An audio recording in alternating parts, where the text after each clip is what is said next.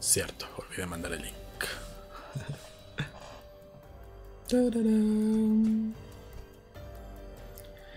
ya estamos al aire. Bienvenidos una vez más a Pobre Podcast, el podcast eh, morning show nocturno.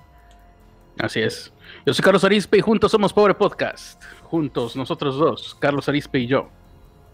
Yo que les hablo, soy Carlos Arispe. Y bienvenidos a Pobre Podcast, el podcast de mí, mi y yo. No sé si está quedando claro que yo estoy aquí en Pobre Podcast. Algo se me está pasando. ¿Qué se me está pasando? Maldita memoria la mía. ¿Qué? ¿Tú sabes qué se me está pasando, Ernesto? Eh, no tengo idea, ¿eh? A ver, ha de ser algo poco importante. Saludos a Patricio Rey, que dice que llegó nuestro fan más querido. No lo vemos. ¿Dónde está Casears? No, nada más está Patricio Rey ahí. No vemos a Casears. Ni a Jesús Alejandro, ni a Beto González. No, no. es cierto. Eh, Patricio Rey, no nos mientas. Eh, bueno, en lo que en lo que iniciamos con este tema, con el tema del día de hoy, que es principalmente lo del caníbal de la Guerrero, sí, ¿verdad? Si mi memoria no me falla. Sí. Vamos a ¿A qué vamos? ¿A, ver noticias? ¿A ver este otro noticia que anda por ahí? ¿A saludar a la gente? ¿Qué vamos a hacer? Vamos a empezar con con lo que pasó hace unos días, ¿no? Ese hecho horrible. ¿Quién lo trae? ¿Lo traes tú? Lo traigo yo. no lo trae nadie, ¿verdad? ok, pues lo traigo yo. Eh, hubo un eh, feminicidio que timbró a todo México. Poco, poco hay que ahondar en ello, ¿no? Más que nada porque pues, no nos gustan ese tipo de temas. Está demasiado fresco, acaba de suceder.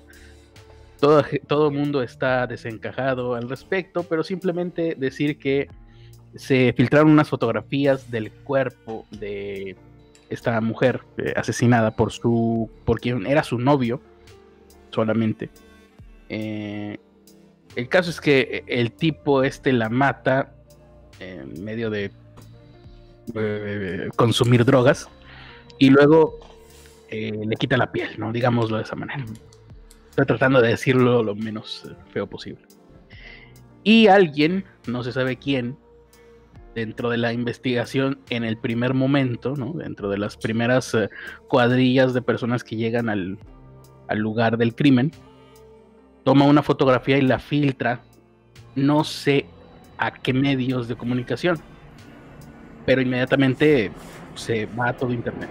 Eh, todo el mundo en Internet, o la mayoría de la gente la vio por, por accidente, la mayoría de los, casos, por ejemplo el mío, o sea, sí es, es verdad que yo eh, he decidido muchas veces ver este tipo de fotografías. Es una decisión que hice desde hace algunos años de exponerme a mí mismo y solamente a mí, no a nadie de mi familia, eh, a este tipo de, imágenes. Porque digo yo, si algún día me toca, porque vivimos en México, algún día me toca la de malas de estar cerca de algún lugar así, no quisiera yo eh, paralizarme, aunque de todas maneras esto no es garantía de nada, no quisiera yo paralizarme y por lo menos no sé, correr, lograr correr, lograr hacer algo, lograr llamar a la policía, es por esto. Aún así, aún yo habiendo decidido de antemano que, muchas de estas cosas sí las iba a ver, eh, esta fotografía la vi por accidente, sin apareció en mi timeline, así nada más. Y bueno, en, en, mi caso me apareció por todos lados, fue, ni siquiera tuve que abrir Twitter, ya estaba en mi celular se repartió esa imagen como 50 veces. Ah, canijo. Pero por, por dónde? Por, por grupos de WhatsApp. Eh, ah, su no, pues fíjate, a mí no me tocó, ¿eh? principalmente, principalmente fueron grupos de WhatsApp, así llegaron, llegaron y la publicaron no una, sino un chingo de veces en diferentes grupos. Sí fue digo, neta, es necesario ponerlo pues, aquí. El, problema es cuando lo pones directamente, ¿no? Cuando pones un link y dices, hey, ¿no? Avisas, esto es esto, esto, esto, no lo abran. O bueno, abranlo si quieren nada más. Bueno, un link.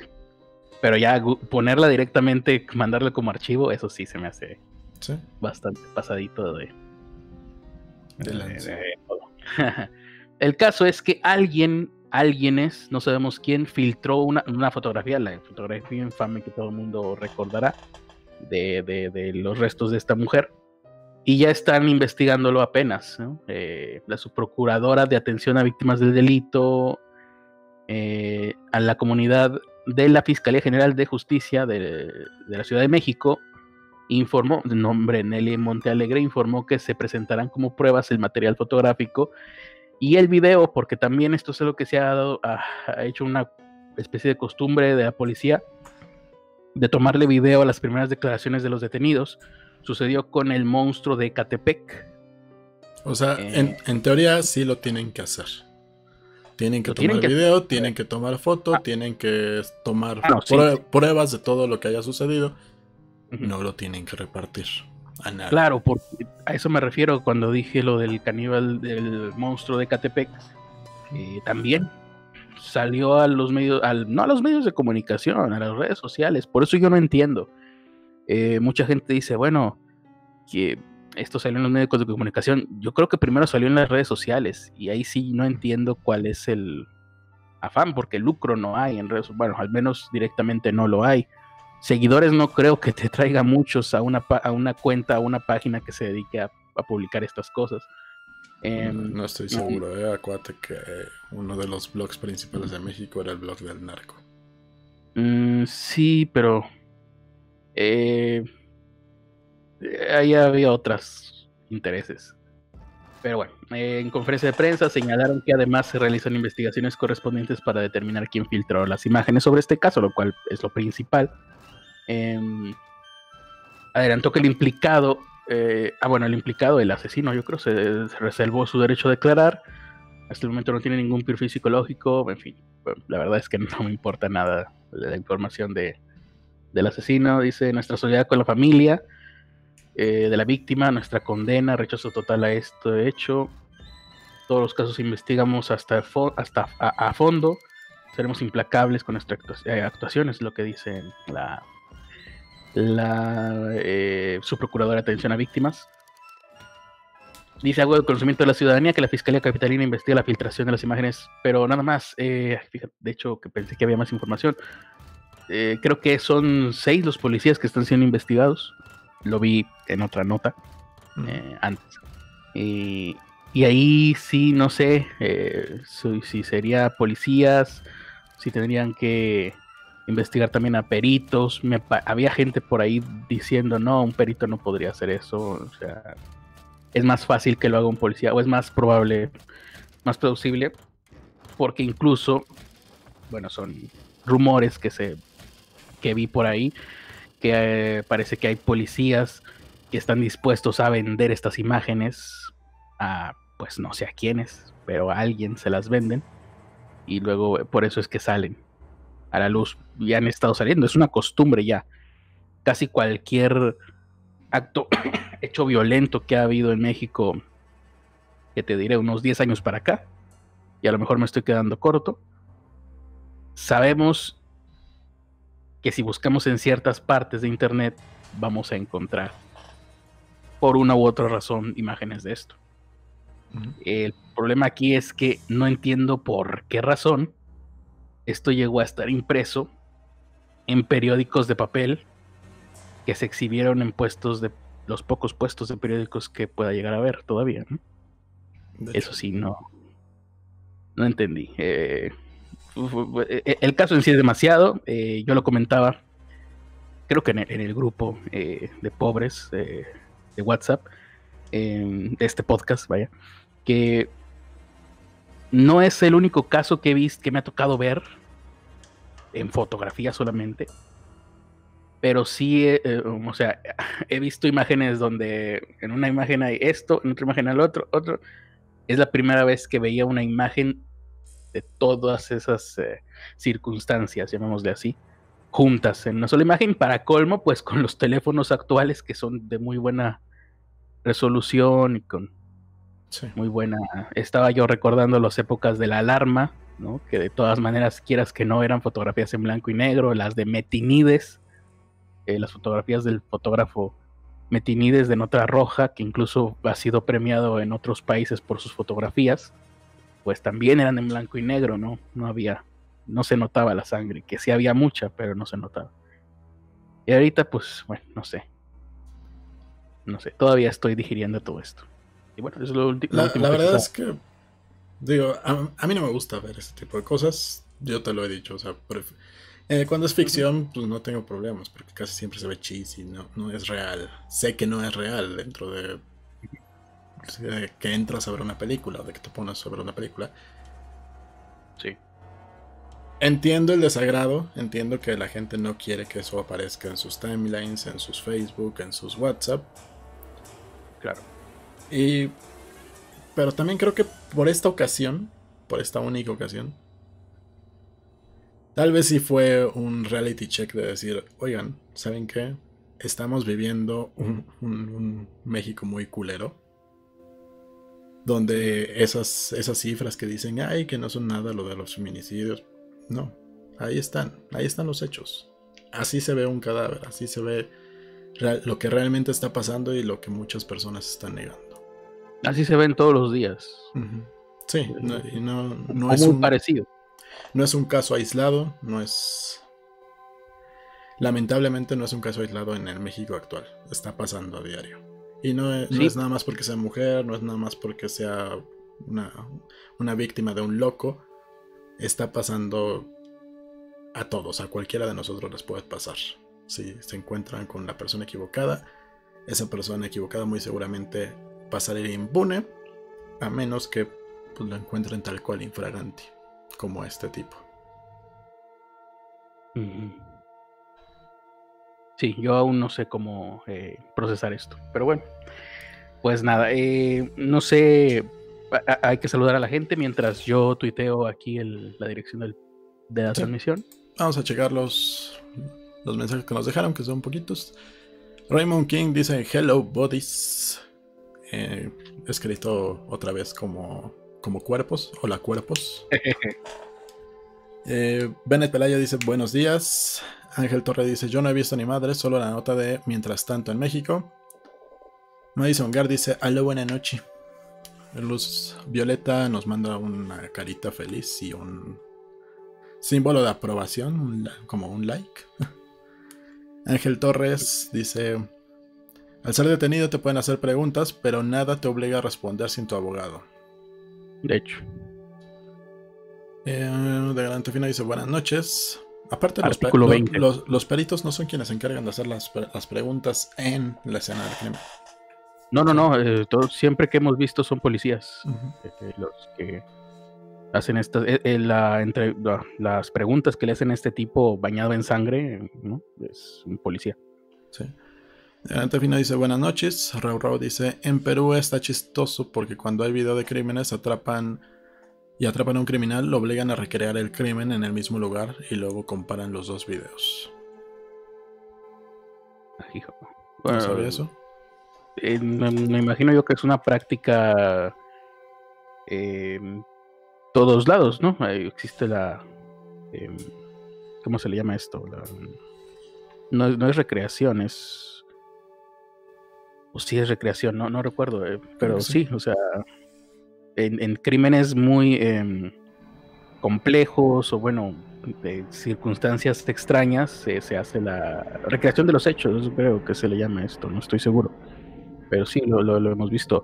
Eh, recuerdo un caso acá en Monterrey de un asesino, de un tip, de un muchacho, no sé, 18 años, que mató a su novia, eh, no recuerdo el apellido, pero en determinado momento de la recreación, ¿no? llamémosle así, creo, creo que es otra palabra, eh, lo, se tiene que poner a cavar la zanja de la misma manera que lo hizo en el momento real, pero ahora rodeado de policías. para ver si es posible que lo hiciera, ¿no? Y, incluso le preguntan qué calzado traías para darle el mismo calzado, un tipo similar de calzado para que haga el, trabajo de cavar la zanja. Claro, que dice que es reconstrucción de los hechos. También, también en el caso de Colosio lo hicieron. Y hay, ese sí creo que sí hay video. En el caso de Colosio lo hacen eh, ya en otro lugar, ¿no? No fue en Lomas Taurinas, pero e, ese me acuerdo mucho del, caso de este asesino de Monterrey, que no fue Santoy, fue otro anterior, porque ese sí lo, fueron a hacer a la misma casa donde había sucedido el crimen. Eh, dice Raúl acá en México detenían narcos y luego Televisa hacía que los agentes simularan las detenciones después para poder grabarlas. Sí, lo recuerdo. Esa es otra. Esa es otra cosa, sí. Em, no sé qué. No sé qué dice Iván Nicolás. Ángel Torre dice: Hablan de cómo el cabecita de algodón rápidamente politizó los hechos diciendo que esto, al igual que todo, es un ataque contra él. Pues que chinga su madre. Así de fácil, ya. ya me cansé. Sí, yo te digo, estoy a una mañanera de empezar a decirle López al cacas. Ya le estoy diciendo cacas para empezar. Eh, John Senpai dice: Hola Ernesto y Arispe 3. Cabrón. Clear dice: Reconstrucción de los hechos. ¿No hablas del caso Santiago Rivalol? No. No, es otro. Y ahorita estoy tratando de googlearlo y no, no, no aparece. Porque todo lo que siempre que pongo Asesino Monterrey, novia, sale Santoy. Pero era otro, no me acuerdo el apellido. Iván Nicolás dice: Creo que hubo en la serie de paramédicos un capítulo donde se menciona al caníbal de la Guerrero. No vi esa serie. No, ni yo. Aquel Chan dice, Odish. Y bueno, antes de empezar el tema, nosotros no nos vamos a poner en el plan mamador, porque va, a ser un, un tema que seguramente habrá descripciones medio gráficas. No les vamos a poner mm. imágenes ni nada de eso. Y no nos vamos a poner en un plan mamador de decir, es que nosotros lo que queremos es educarla para que sepan cómo. Nada, ni madre. Eso nos, eso es, eso es puro choro para sentirse mejor con ellos mismos. A final de cuentas esto es entretenimiento, un entretenimiento medio raro para, para pocas personas. Morbosón, sí. Morbosón. Pero, pero vamos a intentar. iniciamos este con el alarma de la responsabilidad antes que nada, ¿no? Una hora a partir de ahora. Sí, sí, sí, espérame. Pongo el... ¿Lo tienes por ahí? Eh, bueno. Temporizador. Ajá, ¿dónde está tu Dios ahora, eh? Ya lo tenía abierto, pero no puse el... Justamente estábamos hablando de eso eh, antes de entrar al aire y Ernesto me decía, ah, sí, aquí en el Windows no sé qué, ya está, ya está el temporizador y yo acá. Maldita sea mi Windows 7 pirata, no tiene ni siquiera reloj, o mucho menos temporizador. Pues ya está. muy bien, eh, pues ahora, ¿dónde está el Dios mío? Porque se me acaba de de crashear Photoshop. Y aquí está. Vamos a comenzar con esta introducción. Por favor, ábrete, hijo de la. Aquí está. Este es un caso, el caso del caníbal de la Guerrero, como los hay muchos en las páginas de la historia de los crímenes infames. Comparte muchas características con otros casos, como el asesinato, la traición, la locura. Pero sobre todo la locura como máxima expresión, máxima pero equivocada, del alma de un artista. Entre comillas, artista. No son pocos los delincuentes que hacen arte o los artistas que cometen crímenes, no lo sé, como en el caso de Charles Manson, uno de nuestros monstruos favoritos en este podcast, de quien se conoce que fue un, músico frustrado. ¿eh? No está entre mis favoritos de, los locos del mundo, pero es uno que mencionamos mucho, sí. Sí, sí, sí. De quien se conoce que fue un músico frustrado, o el caso de quien tal vez algún día hablemos, Cary Steiner, un asesino serial muy aficionado a dibujar historietas. Pero hoy les vamos a hablar de uno de estos eh, artistas asesinos, o asesinos artistas más bien, José Luis Calva Cepeda, que en un principio hubiera deseado haberse hecho conocido como poeta, pero terminamos conociéndolo en todo el país como el caníbal de la Guerrero. José Cepeda eh, periodista, poeta, novelista y dramaturgo. Son títulos que se pone él mismo. Y solamente él. Es como LinkedIn. tampoco, lo, tampoco lo tomo tan a mal porque es como LinkedIn, ¿no? Todo, todo el mundo son SEOs. Ándale. Él lo hacía en una época en donde todavía no había redes sociales. Cuenta con más de 800 poesías en su haber, 10 novelas, 8 obras de teatro, Todo esto fue escrito por él mismo. O sea, él mismo se presentaba así. José Luis Cepeda, periodista, escrito, se presentaba en tercera persona. Al más puro estilo LinkedIn. Cioran, el filósofo rumano, alguna vez dijo que escribir era un remedio para el inconveniente de haber nacido, y por su parte el novelista Jan Genet escribió que la escritura, o dijo alguna vez que la escritura es el último recurso cuando se ha traicionado, o más bien cuando te descubren y caes en vergüenza. No se sabe cuál de estas es lo que ha orillado a José Luis, pero después de lo que vamos a escuchar hoy, sabremos o entenderemos por qué él tuvo que escribir mucho, pero escribió la mayor parte sobre sí mismo. Spoiler alert. Es muy malo eh, escribiendo. Era mejor, de hecho, matando.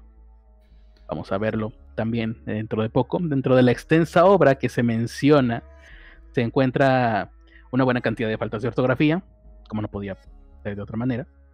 Y el toque narcisista que este sí, a diferencia del asesinato, este sí eh, coincide y hermana a los más grandes artistas con los más terribles criminales. A falta de talento para escribir, se tenía que conformar con autoeditarse sus propios libros, ¿no? Qué perdedor, qué asco me da esta gente que se edita sus propios, se, los imprimen ellos mismos con fotocopias cuando, menos, cuando menos a ti te los edito yo, ¿no? Bueno, sí. Pero yo, pero yo los imprimo en mi casa y los, y los pego. Y luego los ve mi mamá y me dice, ay, te quedó muy bonito. Lo que sí sabía José Luis, como te dije hace un momento, querido Ernesto, editor mío, era matar. Desmembró a su primer víctima con tanto cuidado, y es ahorita por donde vamos a empezar, por donde va a empezar Ernesto seguramente. Con tanto cuidado, eh, bueno, mm, vamos a empezar por la primera o la última. Generalmente por ahí es donde se empieza en este caso. Eh, con tanto cuidado por las articulaciones, no la desmembró, que ni siquiera fue capturado. Ahora sí, ¿por dónde vamos a empezar, Ernesto? Pues mira, si alguien se hubiera cruzado con este loco, con José Luis Calva Cepeda, no, se hubiera quedado pues, perplejo, anonadado, ¿no? Por verlo recitar poesías. Fíjate, te daba, te daba, era, era el raro del de la cuadra. Es lo, la vibra que daba, porque pues, era, ¿cómo llamarlo? El, el, güey ese que se quedó en el viaje, ¿no? Sí, era, era el, el batito que quería llamar la atención en la prepa y se quedó igual. Dale. Toda su vida. Ándale, tal cual. No veías recitar poesías que carecían totalmente de valor literario. Proclamaba los cuatro vientos que vendía, que vendía su, obra y, y, después te las intentaba vender en sus hojas maltratadas que siempre llevaba con él. Sí, las fotocopiaba y andaba por la vida queriendo vender sus páginas fotocopiadas de balbuceos que escribía. La escena era un tanto Aquí la definen como surrealista, pero era un tanto patética. Nadie se hubiera imaginado que esas personas que estaban viendo a un tipo que intentaba vender sus malos poemas estaban conviviendo realmente con un caníbal. Que ya veremos pues también si es tan caníbal o no. Es una. Sí, sí. Vamos a ver. Vamos a ver. Cuando se ventiló la historia del primer caníbal del México contemporáneo, porque hubo, otros antes, no recuerdo el nombre, pero ahí lo tengo en un libro. Y lo subo, y lo subo después, sí. Eh, él era poeta, admirador de. Adivina quién, adivina quién, adivina quién. ¿Cuál? No sé, no sé. No lo, no lo vi. Admirador de Aníbal Lecter. Ah, claro, sí, sí. Sí, sí, se, encontraron ahí en, el lugar unos. la película, ¿no? Sí. Probablemente no leyó el libro, quién sabe. Oh, sí. Y por si fuera poco, vivía a una colonia de distancia de la capital del país, de la Ciudad de México. Los medios se volcaron a investigar los detalles de la vida de este tristemente célebre personaje, dejando entrever que fue una mala infancia repleta de maltratos y abusos. Cepeda nació el 20 de junio del 69 en la Ciudad de México.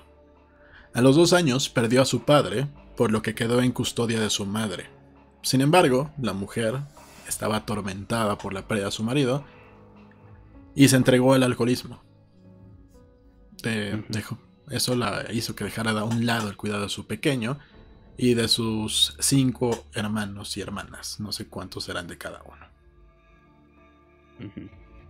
Según el propio José Luis, esta adicción ocasionó que empeorara su carácter, que ahora era agresivo, intolerante. Incluso empezó a implementar castigos terribles en su contra. Un ejemplo que dio fue cuando José Luis rompió una figurilla de porcelana y su madre lo obligó a dormir en el patio. Los continuos maltratos, tanto psicológicos como físicos, hicieron que a los seis años José Luis decidiera escapar. El pequeño. Es una edad muy temprana como para eh, tomar esas decisiones. Que te obligaran, ajá, que te obligara a tu cerebro, o sea, obligaron a su cerebro a desarrollar el pensamiento abstracto de decir en otro lugar voy a estar mejor que aquí. Tengo que alejarme de estas personas. Es, muy interesante. Cuando estás a esa edad igual y, lo y dices, ah, me voy a escapar, me voy a escapar cada vez. Pero... A los seis años yo no estoy seguro que tengas la capacidad. uno generalmente dice, yo creo que sí, porque entras a la prepuber. Yo, yo creo que sí, porque en la tele salía mucho que pasaba eso. Entonces muchos chamacos estaban con ese... Bueno, él tuvo seis años a, los en el 75. Creo que ni siquiera había tele, no sé. ¿Quién sabe? O no, ¿Quién sabe? Pero muchas de las historias viejitas eran así, ¿no? Como el chamaco que se escapó de casa. Sí, pero... Habrá que preguntarle a, algún a lo mejor lo dices como berrinche, pero nunca lo llevas a cabo, ¿no? Nunca, nunca te sales. Ándale, sí, sí. El pequeño se vio inmerso en la desolación y la oscuridad de las calles. Se sumergió en un universo de drogas y tuvo que robar para sobrevivir. Seis años. Muy wow. pequeño para eso. Llegó un punto en el que no soportó más y regresó a casa. Cuando regresó, no, no, indica aquí. ¿Sus padres no hicieron nada? toma en cuenta que esto es lo que dijo él mismo. No sabemos si pasó así. Pues sí. Cuando regresó, además de la golpiza que le dio su madre, fue víctima de abuso sexual por un amigo de su hermano. Este hecho fue algo que marcó su infancia y también el resto de su vida. Aún así, siguió adelante como un niño introvertido, inseguro, y que buscaba constantemente la aprobación de su madre, la cual nunca consiguió. Como Juan Gabriel. A pesar de las negativas, la idea de recibir la aprobación de la madre nunca se desvaneció. Incluso José Luis llevaba a sus novias para que las aceptara. Era esa clase de persona. En 1992 se casó. Era otra, época, ¿no? También. También. En 1992 se casó y tuvo una hija, pero ese matrimonio fracasó. Dentro de él, según él, crecía un rencor silencioso hacia su madre, hacia las mujeres, cosa que terminó en odio y que lo llevó a convertirse en un feminicida antes de que existiera el término. Sí, no tan antes, ¿eh? fue en el 2007 todo lo que ocurrió. Calva Cepeda. Ajá, sí. Calva Cepeda cobró notoriedad como el primer caníbal de México contemporáneo después de que tras una disque minuciosa investigación comandada en el 2007 por la Procuraduría de Justicia del el Distrito Federal en ese entonces estaba al mando un tal Rodolfo Félix Cárdenas, quien formaba parte del gabinete de el carnal Marcelo. Marcelo Ebrard. En esa investigación se descubrió que en su departamento ubicado en la colonia Guerrero almacenaba restos humanos en su alacena y refrigerador. Pero vamos a regresar un poco a en, un, primer momento, en un primer momento en, en, una, en un sartén. Sí. Punto importante y controversial. Antes de irnos ahí, vamos a regresar un poco al 2004. José Luis inició otra relación. Esta vez no solo no prosperó, sino que culminó en tragedia. No se sabe cómo, no sabe con certeza cómo o por qué sucedió, pero José Luis secuestró, torturó y asesinó a su propia pareja. En el 2004. En el 2004. Esa fue su primera víctima, o hasta donde se sabe. Sí. Luego se deshizo del cuerpo y tiempo después cobró su siguiente víctima. Esta vez se trataba de la mujer, una mujer que se dedicaba a la prostitución. El método fue el mismo. Y hasta entonces, este señor se mantuvo impune. No dice aquí cuándo fue la fecha de la segunda, pero... Entre el 2004 y 2000... La que sigue, ¿cuál será? ¿Cuántas fueron? Como cinco, ¿no? ¿Cuántos? A ver, qué dice. La investigación que llevó a dar a Calva Cepeda de, vino después de que la familia de Alejandra Galeana Garavito, una mujer de 32 años y madre de dos hijos, reportó su desaparición ante las autoridades. En realidad, para los agentes judiciales que tomaron el caso, no fue tan difícil asociar a Cepeda con la desaparición, porque además fueron informados de que la última desaparecida era su pareja sentimental. Entonces, regularmente la policía aquí en México es como, ¿quién fue el primero? Ah, la pareja. siempre es así. En, este caso. En, sucedió que sí. No sé si en la mayoría de los casos es realmente así o en la mayoría de los casos se quedan con que fue así para ya no investigar más. Bueno, pero, bueno, pero en este caso, pues sí, tenían razón. Los rumores. Si, ya, sigue la parte donde. Todavía no sigue la parte donde encuentran el cuerpo, ¿no? Porque si quieres, eso lo puedo eh, describir yo. Tengo una descripción que parece que está bien. Todavía no. Creo que tú la tienes también, pero. Todavía no, para llamar. Ok, ok. Los rumores del barrio apuntaban a que la última vez que había sido vista se encontraba en los alrededores de su vivienda. La buena suerte y supuesta inteligencia del asesino no fueron suficientes cuando ejecutó a su tercera víctima. Los familiares de la Oxisa pusieron una denuncia para tratar de dar con su paradero e iniciaron las investigaciones. Entonces fue cuando llegó el 8 de octubre. Ese día, la policía rondaba por el departamento de José Luis en la colonia Guerrero.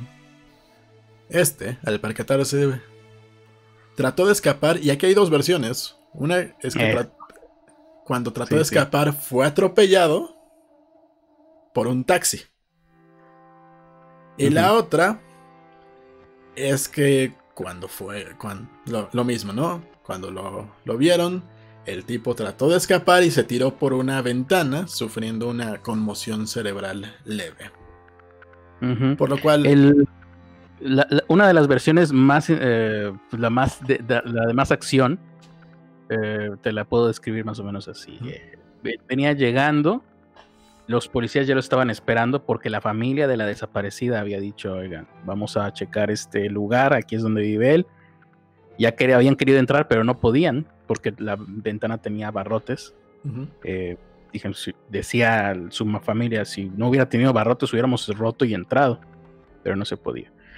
Llega el tipo, ve a la policía y dice, ah, sí, yo abro, claro, abre la puerta, entra y cierra la puerta y corre.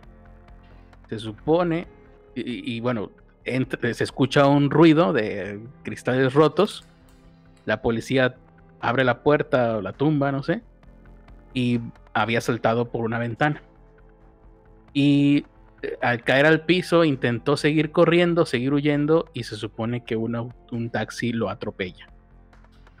En ese momento es donde se toma la fotografía, que espero que siga como miniatura de, este, de esta transmisión, si no es que la ha quitado YouTube.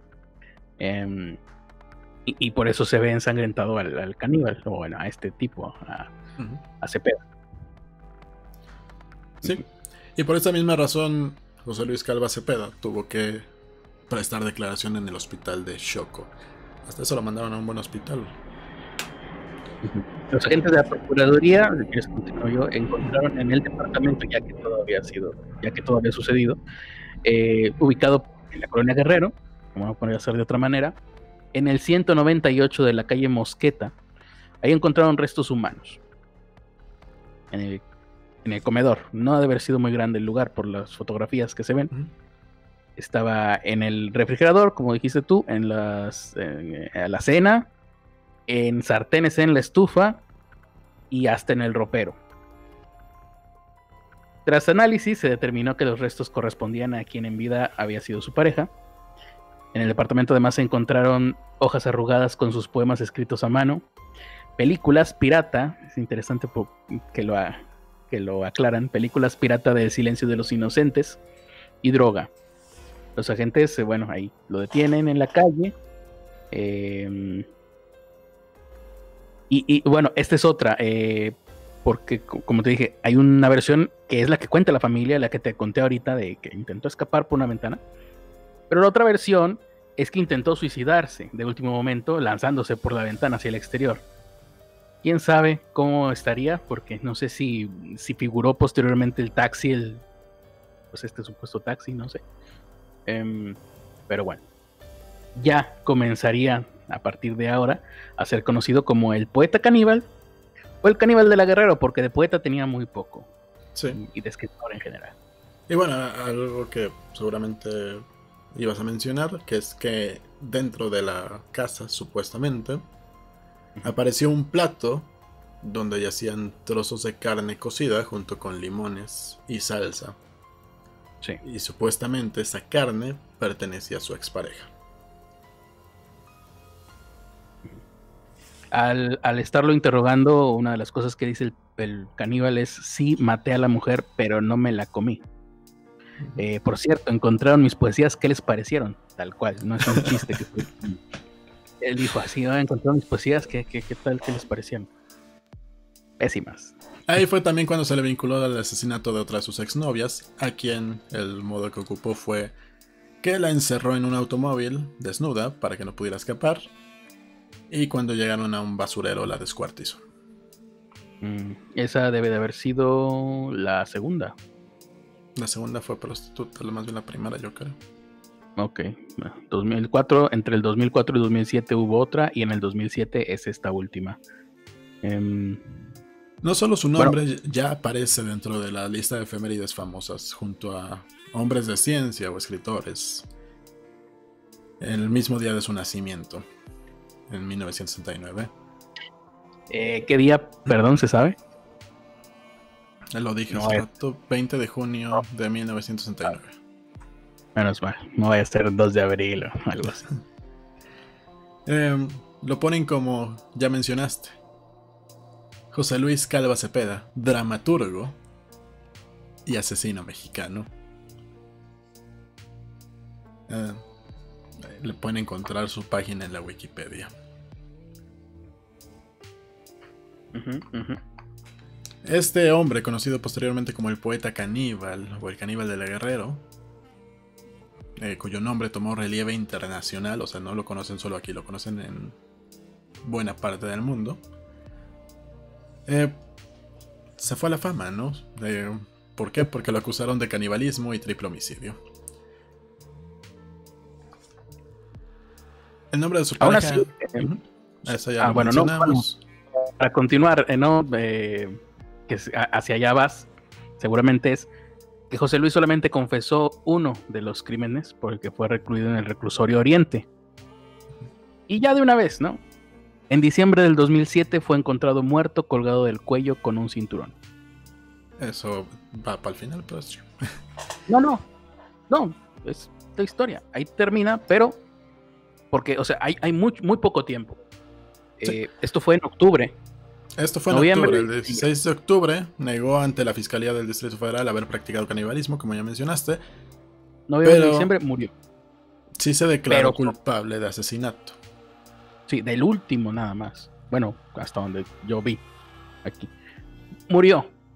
Pero a partir de ahí, y tal vez por el hecho mismo de que eh, ya no hay a quien investigar, o por lo menos ya no hay a quien con, eh, interrogar, es que se ha regresado y regresado, como lo vamos a hacer, ¿no? Y a tratar de desgranar y a tratar de encontrar. Y eh, esto es el, corazón mismo del caso, ¿no? El hecho de que, ah, es como el, cuando muere JFK, y el asesino también muere. Sí. Quedan puras especulaciones, es campo fértil de especulaciones. Y así es este caso, y así vamos a. Y así empezamos, ¿no? Con el caso del caníbal. Eh, tú me dices, Ernesto, ¿por dónde nos vamos? Bueno, las declaraciones no hicieron que se moviera la, postura del fiscal, que se llama Gustavo Salas, que mantuvo la línea de premeditación y de consumación de acto caníbal, o sea, se mantuvo a pesar de que no, no había tal cual una prueba de que hubiera ingerido eh, carne, carne humana. a pesar, lo único que había era la prueba de que en la sartén se encontraron restos de esa carne y un plato restos de una carne. No sé si ahí lo diga, pero el problema principal es que la carne que estaba en ese sartén estaba muy recocida y no se podía saber si era humana o no. Sí. No, lo dice aquí, pero, pero lo ponen ahí. Eh, en palabras del fiscal, él lo pone como que eran restos de carne, de, esta, de carne humana y, y el plato con cubiertos y hasta un limón para hacer presumir que las consumió. Pero aún así no se había consumido ni siquiera esa carne. La policía encontró el tronco de Alejandra, que fue reportada como desaparecida el 5 de octubre del 2007, dentro de su armario.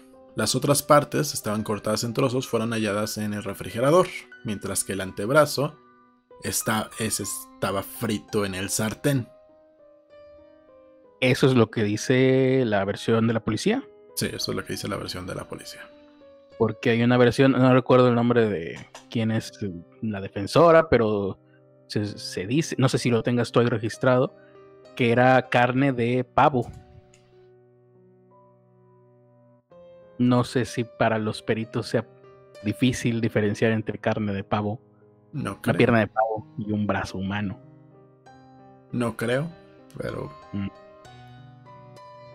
Por eso te digo, el caso está bastante eh, polémico. Chan, chan, chan. Esto ya lo dijimos, lo de la reclusorio Oriente.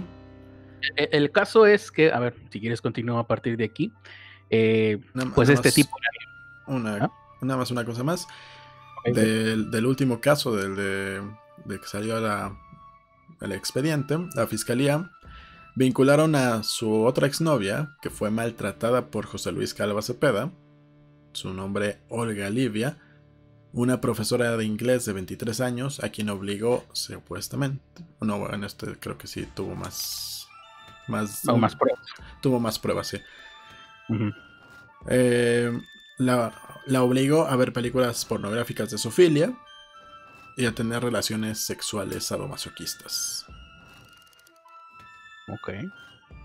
Sí, por ahí va, porque la versión de, bueno, no sé si se le llame defensor o qué demonios sería, pero hay un abogado que lleva este caso así como tratando de quitarle eh, cargos o algo así. Aún, bueno, a pesar de que murió, creo que la familia de esta persona, me imagino yo que está, todavía estará intentando, eh, pues... que le quitan lo de caníbal, cuando menos, ¿no? Sí, algo así. No sé, eh, lo, lo, que pasa es que no sé exactamente cómo estaba él con su familia, pero alguien ahí todavía investigando, o lo había hasta hace tiempo. Su hermana. Eh, era admirador de Lecter, vivía en una colonia eh, que estaba a una buena distancia de la capital del país. Una capital de distancia. ¿Dónde queda el la Guerrero? Porque si vivían a una. La colonia Guerrero está junto a la colonia Doctores. Ah, cerca, entonces, dice esto. Vivía a una colonia solamente de distancia de la capital del país. Entonces. Ya cerca del centro, o sea, lo ponen. Lo ponen como de la capital, como si fuera. estuviera fuera de Ciudad de México, pero no, es una colonia de distancia del centro, del Zócalo. o sea, es de CDMX. Ajá. Es Ciudad de México, que en aquel entonces era el DF. Y bueno, los medios inmediatamente investigan los detalles de esta vida, de, la vida de esta persona. Em, ¿A dónde iba yo con esto? Ah, se dice, eh, eh, el principal móvil que se cree que tenía era el sexual. Ya me acordé por lo que dijiste ahorita, ¿no? Que a, su, a otra de sus parejas la obligó a no sé qué, ya no sé qué. Entonces uno de los principales argumentos es, bueno, él no era caníbal, él hizo lo que hizo por placer sexual. No sé cuál de los, pues los dos, creo que los dos están igual de, de, animales, no sé, bizarros. Bizarro en el sentido anglosajón de la palabra. Em, entonces, eh, ahora, ¿por dónde vamos? Eh, por lo de que, no era realmente tan, tan, tan. Vamos a ver cómo está eso. Ah, antes de eso, para mostrar la calidad de investigación de la fiscalía, lo, que, lo que dijeron fue que quizás solo se trataba de un cruel feminicida que asesinaba para eh, tratar de acabar con su lado femenino para ahogar su homosexualidad. ¿Esto palabras de quién es? Esto, palabras de. ¿Cómo se llama este? El fiscal Salas. Está interesante, pero bueno. Suena medio. Sí. Chaquetón, pero que si es una versión oficial, está interesante. Es, cierto. es de la criminóloga Lucía Bort Lorenzo. ¿Tendrá algo que ver con el caso? Eh, fue una de las que realizó los estudios de, este caso y publicó ah, su libro José Luis Calva Cepeda, El poeta caníbal, donde al parecer la homosexualidad te vuelve asesino. Bueno, eh, es interesante. A ver, ¿podemos repetirlo para ver si lo entendimos bien? ¿Cómo está eso de hizo esto por? Asesinaba para tratar de acabar con su lado femenino y al mismo tiempo para ahogar su homosexualidad. O sea, una buena manera de haber evitado esto hubiera sido que él hubiera descubierto su homosexualidad o lo hubiera aceptado y tenido pareja hombre, ¿no? Gay. Sí, eso hubiera pasado como, como los asesinos seriales de parejas. Hubiera sido. Sabes que hay una película que se llama El caníbal de la Guerrero, ¿no? Que es un video home. Es una si no hubiera sido así, hubiera sido otro video home que existe y que se llama El Mata Eh, jo. Es no es con Pu, es con Jo. Ah, sí. Ah, ah bueno, el Mata de eso sí se puede decir. Em, ¿Cómo es que lo tienes tan presente? Porque pues, también pasó aquí. Cultura general. Ah, pasó aquí en mi cuarto. no. no ah. en, Ciudad de México. Sí, sí. Entonces. Pues Finalmente, eh, el, el asesino, como bien dijo, el asesino fue encarcelado, aunque ya había alcanzado fama mundial. Y murió el 11 de diciembre de 2007 tras presuntamente suicidarse en una celda de la cárcel usando un cinturón. Aquí es donde vienen las dudas eh, sobre si José Luis Calva Cepeda se suicidó, ya que según declaraciones de su hermana, al reconocer el cadáver de el caníbal, al llamado el caníbal, Calva Cepeda, en, la en la CEMEFO, presentaba marcas de tortura y una presunta violación de parte de los internos. Ah, hijo. Bueno, a hierro muere. También confesó que el cinturón con el que su hermano se había sido encontrado ahorcado no correspondía al de él. O sea, sí, podemos querer, en nuestro interior, en nuestro corazoncito, decimos se lo merecía. Mató a gente, es, tenía que ser castigado, pero el problema es que sucedió dentro de instalaciones en donde eso no debería de pasar. Ajá. no, deja tú que, deja tú que me lo merecía, no sé. Me da igual. Pero es verdad lo que dices, o sea, ahí hay alguien responsable de que le haya pasado eso, pues a esa escoria. Sí. Alguien tendrá que hacerse responsable. Tendría que. Además, dijo que José Luis Calva, antes de morir, se volvió loco y que cuando la veía. Ah, ching. O sea, que, tal cual, tuvo como fogazos de locura. Y cuando ah, veía a su hermana, se ponía a gritar: ¡Soy el caníbal! ¡Soy el caníbal! Y yo soy el santo, yo soy el santo, le contestaban los otros internos. Antes de morir, José Luis Calva Cepeda escribió su historia plantándola. ¿Mm? Escribió su historia plantándola. Bueno, eh, no, no, sé qué es eso de plantando. qué se refiere con plantándola, pero la historia se llamaba Instintos Caníbales, en donde agregó fin suicidio, su suicidio. Pues casi podría tomarse como nota de suicidio entonces eso. Podría. El velorio de Calva Cepeda, que aquí es donde todavía aumenta más pues toda la conspiranoia que se, que se aventaron y que seguramente van a escuchar en un montón de shows. Y la intriga. El misterio. en, el en el velorio de Calva Cepeda, el hermano de una de las mujeres que asesinó trató de entrar para abrir el ataúd y comprobar que estuviera dentro. Que José Luis Calva estuviera dentro de ese ataúd. Recuerdo esa parte, sí, sí, ya la había olvidado. Pero los, las autoridades se lo impidieron. Chan, chan, chan. Y ahora sí, alimenta toda la, teoría, Critters. Vamos eh, a, sus poemas, ¿no? En cuanto a sus poemas, pues eh, se cree que eran una herramienta para seducir a las mujeres que se asesinaba. la, verdad es que sería una, herramienta, una herramienta muy, muy mala y si alguien caía en esa... Pues, qué pena. qué, mal gusto. Qué, qué mal gusto sí, qué pena. Eh, de hecho, eso me da, me, hace pensar, oye, no, no estaría yo regándola, eh, tal vez yo debería hacer lo mismo, en fin. Se puede decir poco porque se tratan de narraciones que exaltaban a su propia personalidad. Como les dije, era narcisista, en las cuales creaba y recreaba la figura de un caníbal como su propia fachada, ¿no? Se regodeó durante ese tiempo, seguramente en prisión, eh, esos pocos días. de hecho, en uno de ellos hay una dedicatoria. Se lo dedicó a sí mismo el poema. A la máxima creación del universo, que soy yo. Lo deja dejando perplejo hasta a los argentinos. Eh, vamos a. Aquí viene también lo del cine serie B. Algunas de las cosas que él escribió, ¿no? Porque hay un. Hay un análisis y ahí sí tengo que darle. Eh, Nada más que no estoy encontrando el nombre de la persona que hizo este, esta recopilación. Yolanda de la Torre. Es una, escritora, supongo yo, que publicó aquí una pequeña recopilación, ¿no? nada más. Sin más eh, pretensión más que mostrarlo ahí en una página eh, personal.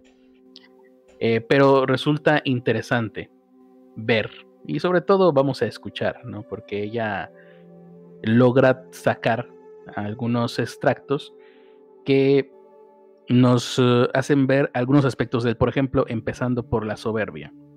Esto es una de las cosas que él escribía. Me hiciste hombre, Señor, y tuviste la gentileza de hacerme hombre poeta. Me diste el don de tu amor y con él el poder de amar. Me has dado la gracia de tu inspiración y con ella me regalas los versos que brotan de mis dedos. ¿Qué más puedo pedir si en ti todo lo encuentro? Es una de sus poesías que se llama Caminando Ando, por cierto. O sea, primer neurona, ¿no? Caminando Ando. Buena mano de Dios, parado, parado. Eso me eh, pensé cuando escuché todo lo que dijiste. ¿Por qué, por qué pensaste en eso? ¿La, canción del potro Rodrigo? ¿A Maradona? Sí, sí, no sé. Porque pensé en argentinos, básicamente. Y bueno, pues aquí. Eh, sus crímenes dan fe de su ausencia de remordimientos.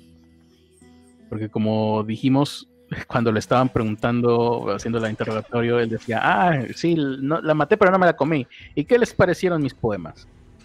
No hay remordimientos, no hay... Eh, ahí hay algo extraño. Eh, tiene escaso autocontrol. Una mínima capacidad para resistir la frustración.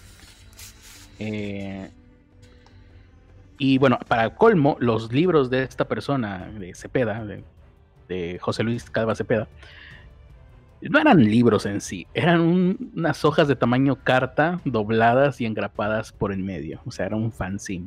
Era un fanzine de letras sin dibujos. Eh, dice, hay un, hay un, pues no sé si sea el libro poema que llaman aquí La Noche Anterior, que su primera edición fue de mil ejemplares impreso en los talleres de la misma editorial, o sea, en la fotocopiadora de la, de la colonia seguramente. Eh, la portada de esto, la noche anterior, es una fotografía en blanco y negro eh, del sol, que pues, en, un amanecer al parecer, en la parte superior de la imagen está impreso el título centrado con grandes letras negras y cursivas, o sea, eh, no sabía escribir, tampoco sabía de diseño gráfico. Y el subtítulo de la noche anterior es eh, Para comenzar a vivir es necesario morir dentro de ti. La noche anterior, grande, para comenzar a vivir es necesario morir dentro de ti. Oh, préstame un sentimiento. y, abajo el nombre con letras eh, más estilizadas todavía, José Cepeda. Y en la parte más inferior, eh, en la izquierda, el sello editorial. ABC Diario Cultural, no sé qué chingados era eso. Así se llamaba. Es un librito publicado en el 2007. Eh, dice, ya había perdido un nombre y un apellido, o sea, el muy payaso se quitó un nombre y un apellido y nada más se hacía llamar Carlos, digo, eh, José Calva, digo, José, ¿qué te dije? José Cepeda. Es su nombre artístico. Y a una de sus novias le explicó eh, que la única persona que fue a visitarlo al hospital de Shoko, donde fue internado tras su intento de vida, una mujer identificada como Verónica, explicó a la prensa, ah, tuvo una groupie, que, que, el autor le había dicho que era José Cepeda y que Luis Calva era una mala persona y había muerto. Con lo cual, aquí ya hay un, un, dato que yo no había visto en los documentales, ¿eh? De hecho. Hubo una groupie solamente identificada como Verónica que dijo, que le explicó, que le dijo, que le, dijo a la prensa que le había explicado que él era José Cepeda y que Luis Calva había muerto. Tal vez un poco ahí de personalidad eh, múltiple o como se le llama ahora. Desorden disociativo. Ajá, trastorno de, disociativo de personalidad, algo así. El autor de, esto, entonces, no fue José Luis eh, Calva Cepeda, sino otro eh, que sería él mismo, pero renacido, José Cepeda. O sea, puras este, mamador, mamadurías, si lo queremos ver así. Que de todas maneras, pues el tipo, la verdad es que mucho, mucho eh, simpatía no, provoca. Entonces, esto es un psicópata con ideas delirantes. Se consideraba un elegido que parecía atisbar su propia locura. Él parafraseaba a Kafka, lo que me aterra es esta turba de sensaciones volviéndose contra mí. Eh, en la noche anterior lo escribe, ¿no? Las palabras de un hombre que tenía miedo de su propia transformación y se odiaba por ello. Deseaba convertirse en otro y eh, en, esta mutación de su mente fue que intentaba, o sea, que se quería convertir en otro. ¿Recibimos ahí algo? No, se suscribió a alguien. Ok. Eh, nadie esperaba palabras de un hombre de bien, ¿no? Cuando leyeron esto, bueno, cuando leyeron sus escritos. Eh, sobre todo, pues la policía y los judiciales eh, ya habían hecho este eh, retrato, ¿cómo llamarle? Retrato psicológico, ¿no? Ya para, para ese entonces, para cuando empieza a brotar toda esta, estos pocos mm, fragmentos de su obra, pues ya había sido por los medios de comunicación eh, repartido. Publicado, publicada esta versión de el, caníbal. Pero, pero bueno, vamos, espera, dice en esta en otra de sus obras estoy tratando de encontrar el nombre. Dice, nos invita a viajar en el espacio infinito de nuestro propio ser despertando y resarciendo los valores perdidos por esta sociedad cada vez más agitada, teniendo por supuesto su firma poética en cada uno de los capítulos de esta obra. A ver, dice, adentrémonos, dice, esta es la parte de su obra, en el fascinante mundo de la conducta humana y busquemos ese toque místico dentro de cada uno de nosotros. Solo así llegaremos al conocimiento de sí mismos. Em, se comprobó que José Luis Calva tenía repartida por todo el departamento a su ex, ¿no? Sí. Pero bueno, como, vemos, eh, a pesar de que al ser capturado tenía eh, un antebrazo, eh, no sé si no sé qué tan gráfico podría ser, porque también esto es otra cosa que pensaba decir al inicio de la transmisión y se me olvidó, que si había gente que iba a comer, ¿no? Cuando escuchara esto. Lo, dijimos, ¿no? Que podría llegar a ser bastante gráfico. Sí, sí, iba a decir, si están pensando en comer o están comiendo mientras escuchan esto, quizás sea una buena idea no escucharlo. Pero bueno, tenía un antebrazo sin piel frita servida en un plato. Eh, hay versiones que dicen, como te digo, que, que, era un carne de pavo. No sé qué tan veraz puede hacer esto.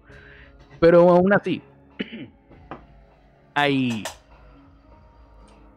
haciendo o, tomando como cierto que ahí en esa sartén había piel frita de un ser humano, eh, no se pudo certificar si llegó o no a, probar, a probarla, a comerla.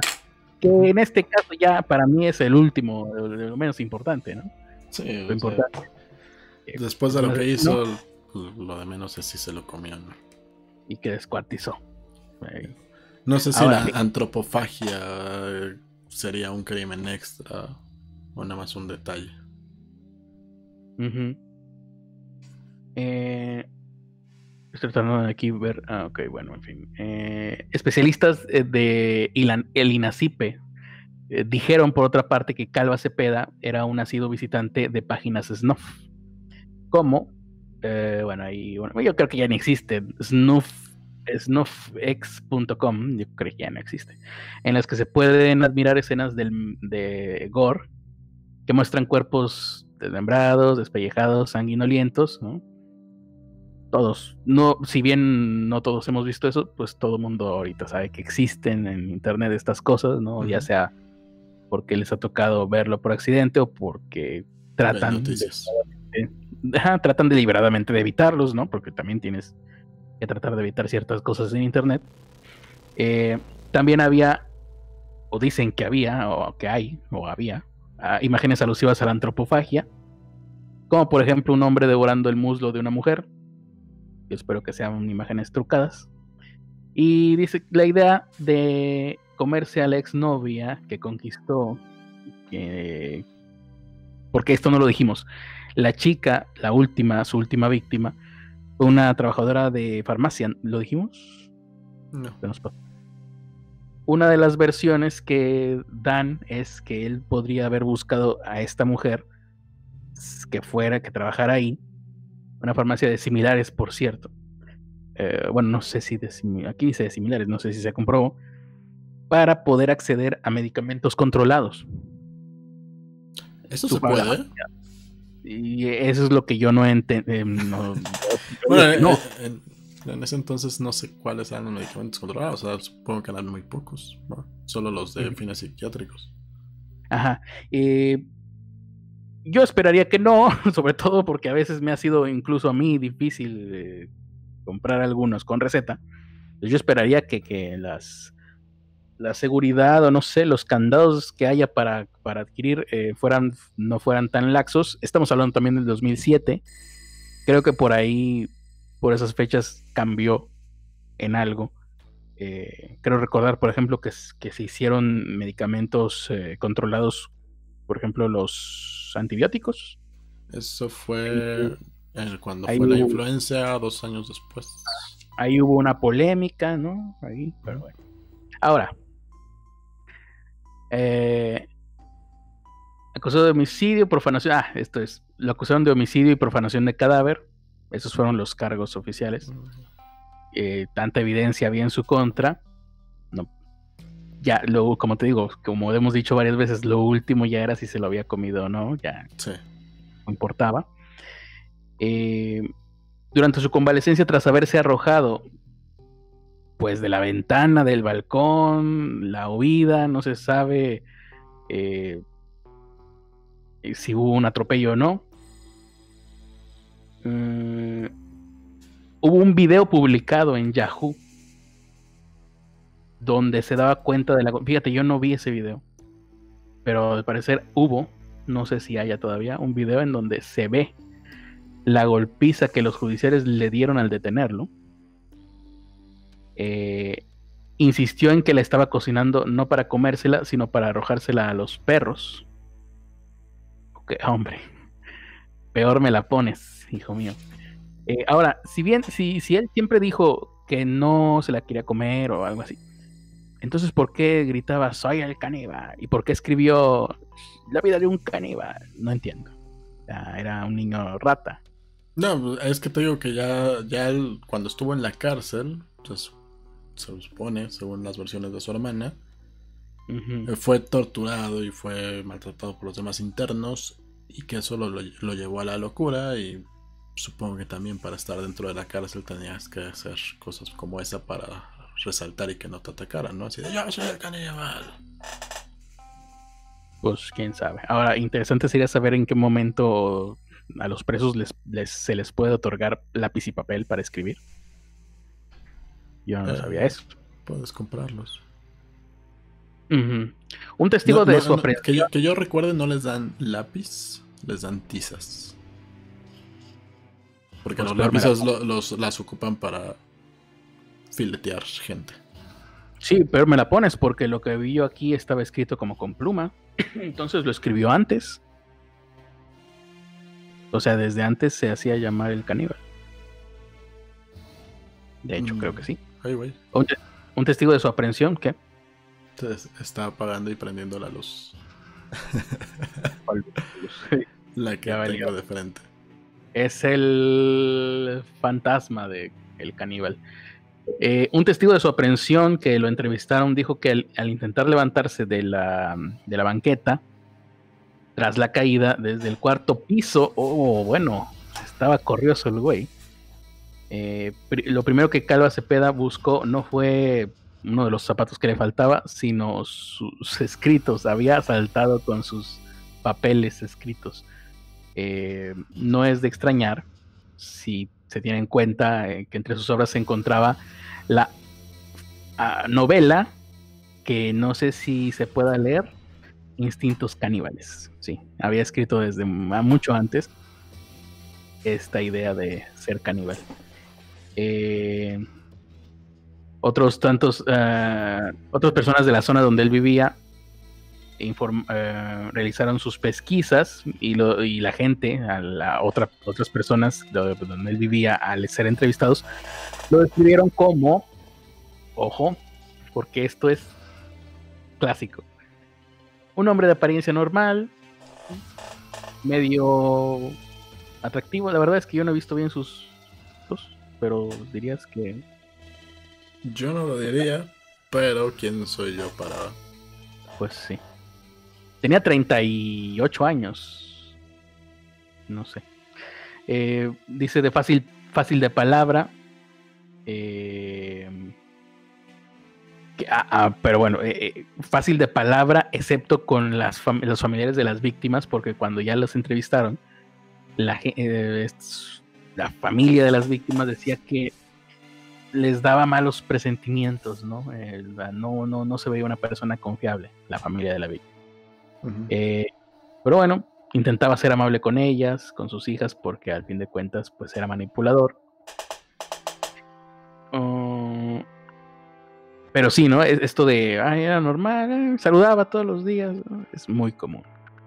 Personalmente ya me pasó a mí. Que durante mucho tiempo fui cliente de un peluquero que finalmente terminó siendo a feminicida. Sí. Durante 10 años fue mi peluquero. Y durante esos 10 años era la única persona que al despedirte te decía que Dios te bendiga. Qué curioso, ¿no? Todas las personas con las que trato, eh, ya no digas tú gente cercana, ¿no? Ahí nos mandaron algo o nada. Gracias a Jesús Ramírez que nos dio 20 pesitos para que pague la luz, pero no fue por no pagar, sí tengo luz, pero yo creo que hubo un bajón de energía. Ok. Sí, de toda la gente que yo trato, ya no solo de gente cercana o conocidos, gente con la que yo tenga trabajo o algo así, sino gente de la frutería, de la tienda, incluso, no sé, gente que da algún servicio Nadie jamás mm, me despedía así, solo él. El asesino. El asesino. el asesino. Para, por si ustedes son de las personas que tienen muletillas de ese tipo, tal vez no estén eh, proyectando la confianza que quieren proyectar. Chequen eso. Eh, una última, no sé, ¿tú tienes más? Porque yo tengo algo así como el pilón, la cerecita del pastel, un último escala. Yo ya no tengo más de, este caso. Este caso, eh, una casi como epílogo, un dato curioso. Eh, Carlos Eduardo Rico, ¿lo ubicas? Cómico, ¿no? No. no muy famoso, pero era de los que contaban chistes con Ortiz de Pinedo. No, no lo ubico. Era de los graciosos. estaban ahí Teo González, estaba él, Carlos Eduardo Rico. Si quieren, googleenlo, lo van a googlear, van a ver la cara y van a decir, ah, alguna vez lo debo de haber visto. No sé dónde. Bueno, eh, él en algún momento convivió con el caníbal de la Guerrero antes de que se supiera que era el caníbal de la Guerrero. Durante la filmación de una película, Ahora yo no, eh, no he buscado, no, no, no, me dio tiempo de googlear cuál película era porque aquí no lo dicen. Pero El Caníbal de Guerrero. Eh, tuvieron que regrabar partes de la película, de esta película. Me imagino que es una película de bajo presupuesto. Porque, para, que, para quitarlo, para que no apareciera en ella. Dice Carlos Eduardo que le llegaron a proponer sacar la película con el caníbal.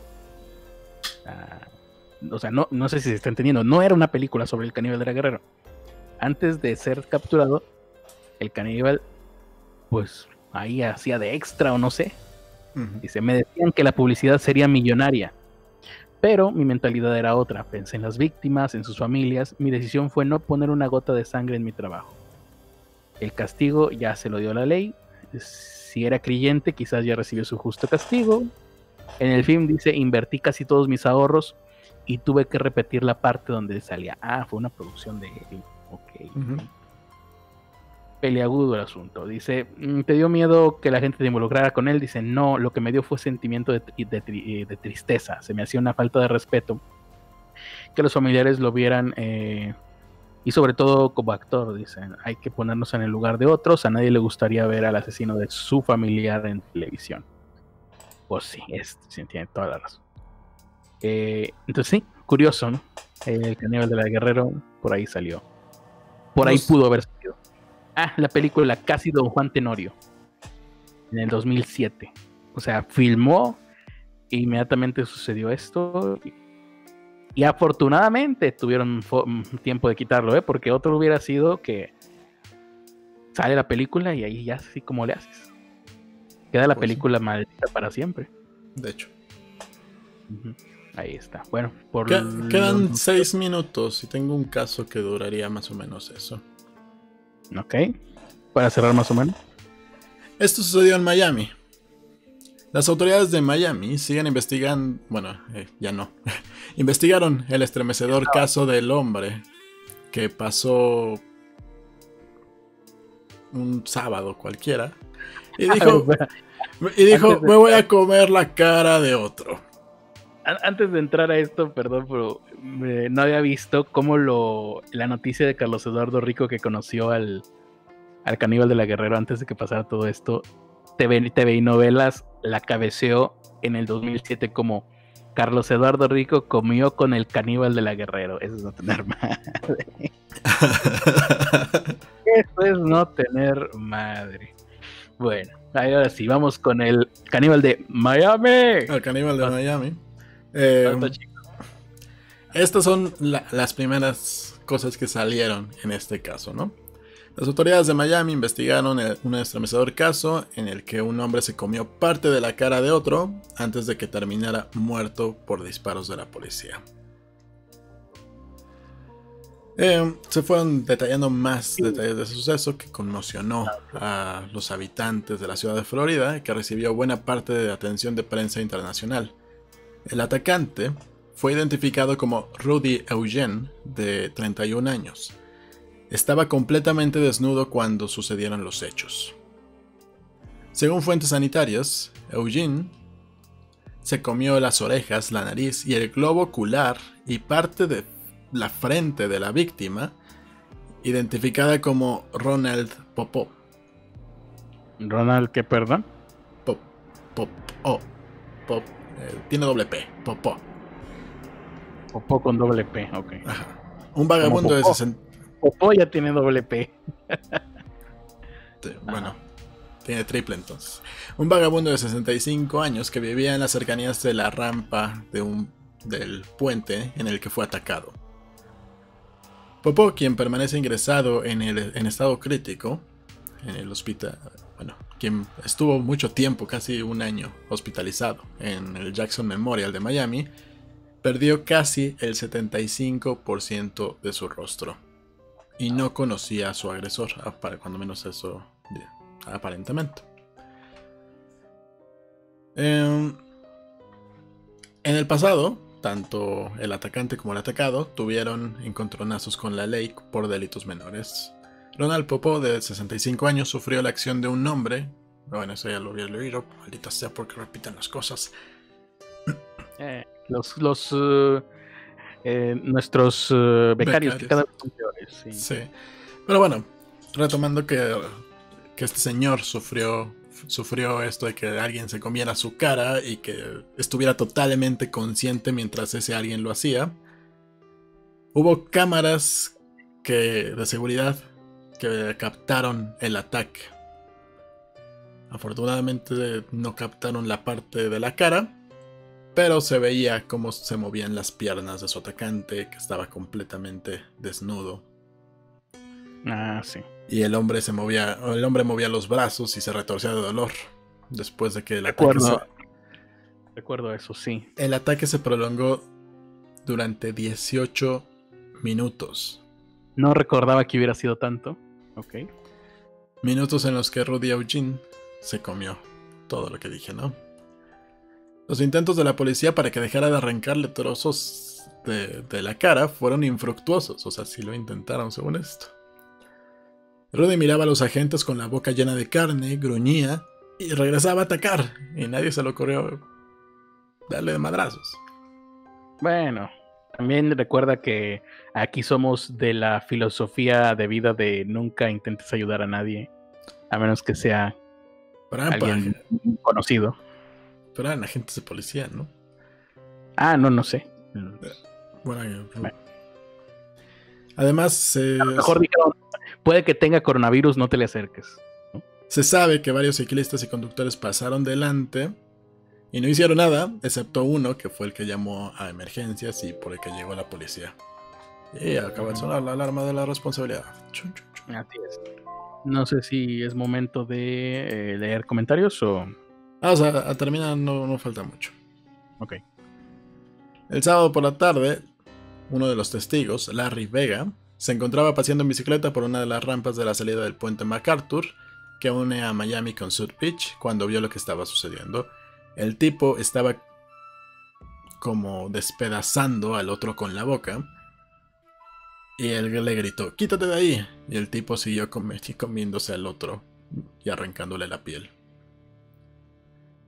El hombre llamó a la policía y cuando la gente llegó al lugar y trató de detener al sujeto, eh, yo creo que es, le, debe haber dicho lo mismo, así de quítate de ahí. Oiga usted, desista, desista. desista, por favor, deja de comerse la carita del señor vagabundo. Hasta aquí han llegado sus audacias, le dijo el policía. Sí. Y este señor hizo caso omiso y continuó devorando el rostro del otro hombre que estaba en el suelo. Entonces, el policía recurrió a, su arma reglamentaria. Eh, y Eugene seguía. Eugene seguía. Seguía. No, con su arma. Ah, pistola. Que eh, ya eh, esto está surreal. Que nada más falta que se quite un el policía se quite un tacón y empiece a darle de taconazos. que lo El güey siguió hasta que recibió ya varios impactos de balas. ya cuando ya dijo, ay, bueno, ya voy a morir.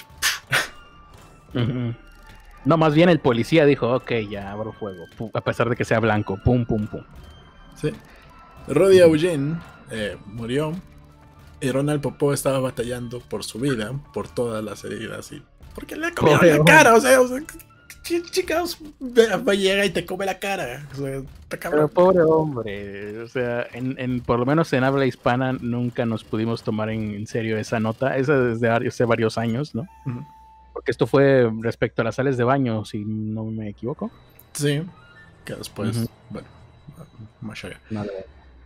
Eh, diversas fuentes médicas y policiales, consultadas por medios locales, eh, coinciden en la brutal naturaleza de sus actos y dicen que probablemente el atacante no estaba en pleno uso de sus facultades debido al consumo de alguna droga. Y ahí es donde entran las mágicas sales de baño. Porque ya... Bueno, eso es, no es que sean sales de baño reales que, las eches a tu baño. para los que tienen tina. Así le llamaban a la droga. Hubo una confusión ahí. Había gente que pensaba que las sales de baño te podían provocar eso. Sí. Si te las comías. Y no. Entre las De hecho. Entre las sustancias que se barajan como detonantes del brutal ataque se encuentra se encontraba la cocaína, el éxtasis y las conocidas como bad salts, sales de baño. Esas últimas se llaman así porque se vendían enmascaradas en envases similares a los de las sales de baño, aunque en realidad se trataba de una mezcla de sustancias sintéticas y alucinógenas que causaban estragos en las salas de emergencia de los hospitales de Estados Unidos. Se repartió mucho esa droga. Em, en los últimos años, cuando esto sucedió, en Estados Unidos habían constatado un gran número de consumo de esta, de esta droga llamada sales de baño. Y dos años antes había informado de unos, no 10, no 20, 300 casos.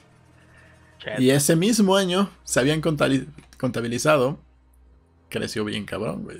Se habían contabilizado 6000. Mm. Fue lo que declaró el doctor Paul Adams, que trabajaba en el hospital en el, en el hospital Jackson Memorial. En el hospital. Memorial sí. Su consumo causa paranoia extrema, agitación, alucinaciones, una fuerza fuera de lo común, según asegura Paul. Según el facultativo, era muy difícil controlar a alguien que hubiera tomado esa droga. Eh, esa droga provocaba que estuvieras agitado, paranoico y experimentar un comportamiento psicótico, tan psicótico que resulta imposible comunicarse con ellos. Se necesitarían de 6 mm, o 7 personas. La mayoría de los youtubers de la actualidad, de los Instagramers y todo eso. Quizás. Eh, se necesitarían 6 o 7 personas para controlar a un joven veinteañero de unos 70 kilos que haya consumido esta sustancia. También se hablaba de brotes de esquizofrenia. Según Patricia Junquera, profesora de la Universidad de Miami, drogas como la cocaína y las bad sales de baño podían causar brotes de esquizofrenia, especialmente si quien las tomaba padecía de una enfermedad mental. Son capaces de atacar a sus propios familiares, se dan golpes contra la pared, se autolesionan, haciéndose cortes de brazos y piernas. Pueden llegar a tatuarse sin ningún tipo de anestesia, ya que les altera el umbral del dolor. Bueno, los que se tatúan también se tatúan sin anestesia. De hecho. Según la especialista, en los últimos. en, sus, en esos años, en Florida habían aumentado el consumo de esa, de esa sustancia y de otra sustancia que se llamaba Spice. Y que de la misma forma que las sales de baño podían causar una psicosis severa. Ah, Spice, pero creo que era más como el desodorante. Spice. Es... así, ¿no? Especia. Sí. Spice. Otro de los detalles que llama la atención es que estaba encuerado. Sí. Eh, de hecho, es la primera cosa que llamaba la atención. Sí. Los especialistas barajaron la posibilidad de que Roddy Eugene se encontraba bajo los efectos de estas drogas al cometer el crimen porque, porque lo encontraron encuerado. Según ellos, Ello podría deberse a que el alto consumo de las bad salts, o de la cocaína, o del éxtasis, o del llamado spice, produce un aumento de temperatura corporal y por eso estaba encuerado. Los que consumen estas drogas tienen sensación de que se están quemando por dentro, por lo que intentan enfriarse desnudándose o lanzándose al agua. Eso explicó el doctor Adams. Su índice metabólico está regularmente un 30% encima de lo normal y suelen presentar síntomas de deshidratación. Este, este caso que conmocionó a Miami tuvo otro capítulo insólito, porque cuando le hicieron la autopsia al hombre que. a, al hombre, a Eugene, el hombre que desfiguró al otro, em, determinaron que no tenía carne humana en su estómago. pero sí la tenía entre sus dientes. Eso sí. O sea, si se las arrancó, no se las tragó. No tragaba. Ah, bueno. No ayuda de nada, ¿verdad? sigue, sigue, siendo igual de horrible. Se lo había tragado o no. Todavía es peor porque aparte desperdiciando la comida del güey. Es el primer caso de eh, caníbal, mm, no sé cómo llamarlo, volímico, que existió. Nada más escupía, La, masticaba la comida y la escupía, ¿no? Esa es una conducta de, de bulimia o anorexia. Sí. Bruce el médico forense del condado de Miami-Dade, ya que hicieron la investigación y que todos los medios por todos lados pusieron que eran las sales de baño y que estaba drogado y que cuidó con las sales de baño, que te convertían en zombie y que se todo, todo el mito de alrededor de las sales de baño. Ah, era un mito. Yo hasta este segundo lo creí así, ¿eh? Ok. Bueno, hoy aprendí algo. Nunca te irás a la cama. O sea, la droga existe, la droga sí te pone psicótico, no te convierte en zombie para que te comas a tus amigos. Es verdad, entonces lo que me dijeron siempre mis amigos en la escuela. Nunca te irás a la cama con una mujer. sí. Brosima, el médico forense del condado de Miami-Dade, anunció que no se encontraron restos de otras drogas en el cuerpo de Eugene como se había pensado originalmente. El laboratorio de toxicología identificó los componentes activos de la marihuana, era lo único que había consumido. ¿Sales de baño no? No. Se hicieron estudios toxicológicos para, para ver qué otras cosas pudo haber consumido no se detectaron drogas, no se detectaron alcohol, medicinas con receta, sustancias psicotrópicas, hicieron exámenes para detectar cocaína, LSD, anfetaminas, éxtasis, metanfetaminas, heroínas, marihuana sintética. Modafinil. Y no, no hubo. eliminaron todas las drogas comunes entre las que estaban las sales de baño. Mm. Así que si alguien se está comiendo la cara, no es culpa de la droga. Es porque es un maldito pinche loco. Se nos ha caído un mito. Sí. Y pues ya, esa es la información que seguramente aprendieron hoy. Nada más el nombre de la criminóloga que escribió el libro José Luis Calva Cepeda, el poeta caníbal, mm. que mencionamos ahorita, ¿no? Creo. Sí. Se llama Lucía Bort Lorenzo. Sí, fue la que mencioné hace Bort, como el némesis de Bart Simpson. sí. Muy bien, eh, vamos a leer comentarios de la gente. Sí, nada más. La última advertencia. ah, ok. Como dije al principio del programa, nosotros no tenemos ninguna verdad absoluta. Bueno, eso no lo dije, pero nosotros no tenemos ninguna verdad absoluta. No, estamos aquí para educarlos porque ese no es nuestro trabajo. Esto es entretenimiento y nosotros no somos criminólogos criminalistas especialistas en conducta humana. Y si alguien que se dedica al mismo, a lo mismo que nosotros, alguien que se dedica al entretenimiento, bueno, alguien que haga videos, porque no, no nos dedicamos a esto, les dice que está ahí para educarlos y que, y que él tiene la razón, es porque los quiere convencer, como llamo, quiere que piensen de la misma manera que él. Adoctrinar. sí, y que no tengan ustedes criterios. Si a ustedes realmente les interesa esto, Ah, hay muchísimos datos, tanto en internet como en libros, que pueden ustedes investigar fácilmente y que los pueden. Ya, ahorita casi todo está en internet, hasta los libros. Sí. O ya si quieren. Eh, ya si quieren. Nada Dónde buscar, nada más. Sí, ya si quieren entrarle chingón, pues pónganse a estudiar una carrera que tenga que ver con eso: criminalística, criminólogos. Eh, no, no se crean todo lo que ven en videos como este. Y ahora que y ahora una ahora que ya las navajas han sido amarradas, vamos a leer comentarios de la gente. Sí. Es el día del comentario. Sí, es el día del plátano. Eh, el último que leímos creo que fue el de Carla Pio. Hay una diferencia inmensa entre cómo procesamos la ficción y la realidad.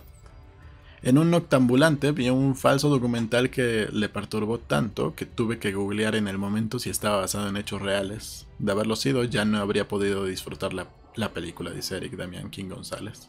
Es un punto muy importante porque estuve pensándolo hoy a raíz de todo lo que sucedió hoy. Eh, cuando todos nosotros, de niños, de jóvenes, en mi caso de niño, vimos la película El silencio de los inocentes o El silencio de los corderos, no sabíamos que estaba basada en un criminal real que hizo prácticamente exactamente lo que se ve ahí. Ah, el silencio de los corderos está basado en varios criminales. Pues sí, pero alguien hizo, o algunas personas hicieron eso. no sé si hubiese cambiado nuestra percepción, o por ejemplo, si hoy en día se se estrenara por primera vez El silencio de los corderos, El silencio de los inocentes, eh, ¿qué pasaría? No sé. No lo sé. Porque, cuando fue, los ochentas, ¿no? Noventas, principio de los noventas. Apenas acababa de... Sus... ¿Cuándo sucedió lo de... Bueno, por el, más famoso de todos ellos, eh, ya se me olvidó cómo se llamaba, Ed, Ed Gwyn. Tú, tú hiciste un video de él, ¿no?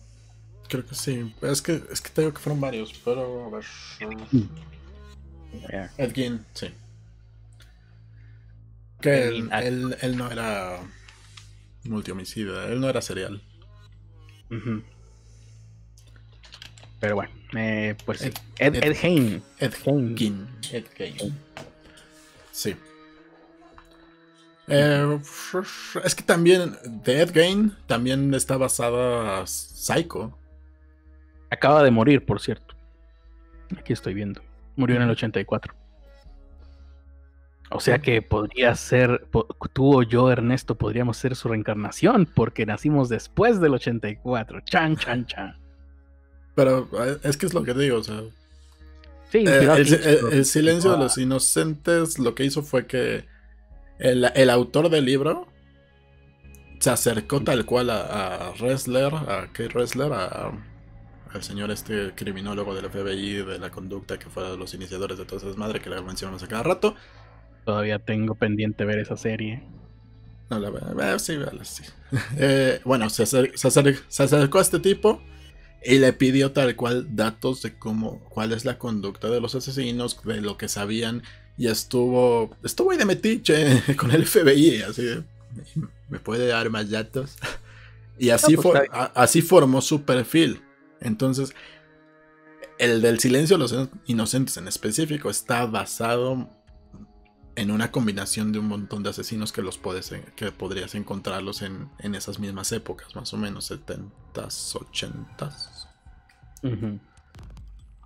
Y mientras que el de Hitchcock sí tal cual fue más bien el mito de encontrar a este tipo y fue cuando se crea Psycho y crean a este tipo el del ah, Bates. Norman, Bates, que se cree su propia mamá y tiene a su mamá y pudriéndose y que se hace ropa con mujeres. Sí, sí, sí. Bien. Eh, ¿qué más? ¿En qué nos quedamos? comentarios, ¿verdad? Si dicen ok Google, poner temporizador por tiempo, ya con eso. Mi celular, el celular que traigo. ninguno de mis aparatos reconoce mi voz. El celular que traigo ahorita es muy, muy viejo. Eh, ya les expliqué por qué. El celular que traigo yo ahorita es muy chafa. Ya les expliqué también por qué. Enfada Chapa dice buenas noches. Eh, iluminen mi noche, por favor. Esperemos que con esto te sientas mejor de saber que en el mundo hay gente muy enferma. Mm. Saludos a Israel Zul, que está cometiendo lo que tal vez sea un gran error en este momento, precisamente. Saludos. Saludos. Felicidades por regresar con tu ex. Ah, ¿No, hizo eso? no hizo eso, pero lo dejé entrever. Ok. Ángel Torres dice, bueno, me retiro, tengo tarea de cálculo y mi equipo me quiere linchar. Buenas noches a todos, saludos. Saludos Ángel Torres, mañana lo ves. Fernanda Chapa, con tantos títulos, se cree la chuchi. Yo también puedo decir que soy guionista y directora de Transmedia. sí. sí. Directora Transmedia condenado. Mm. Ángel Torres le contestó ahí. Oye, dije condenado, me acordé.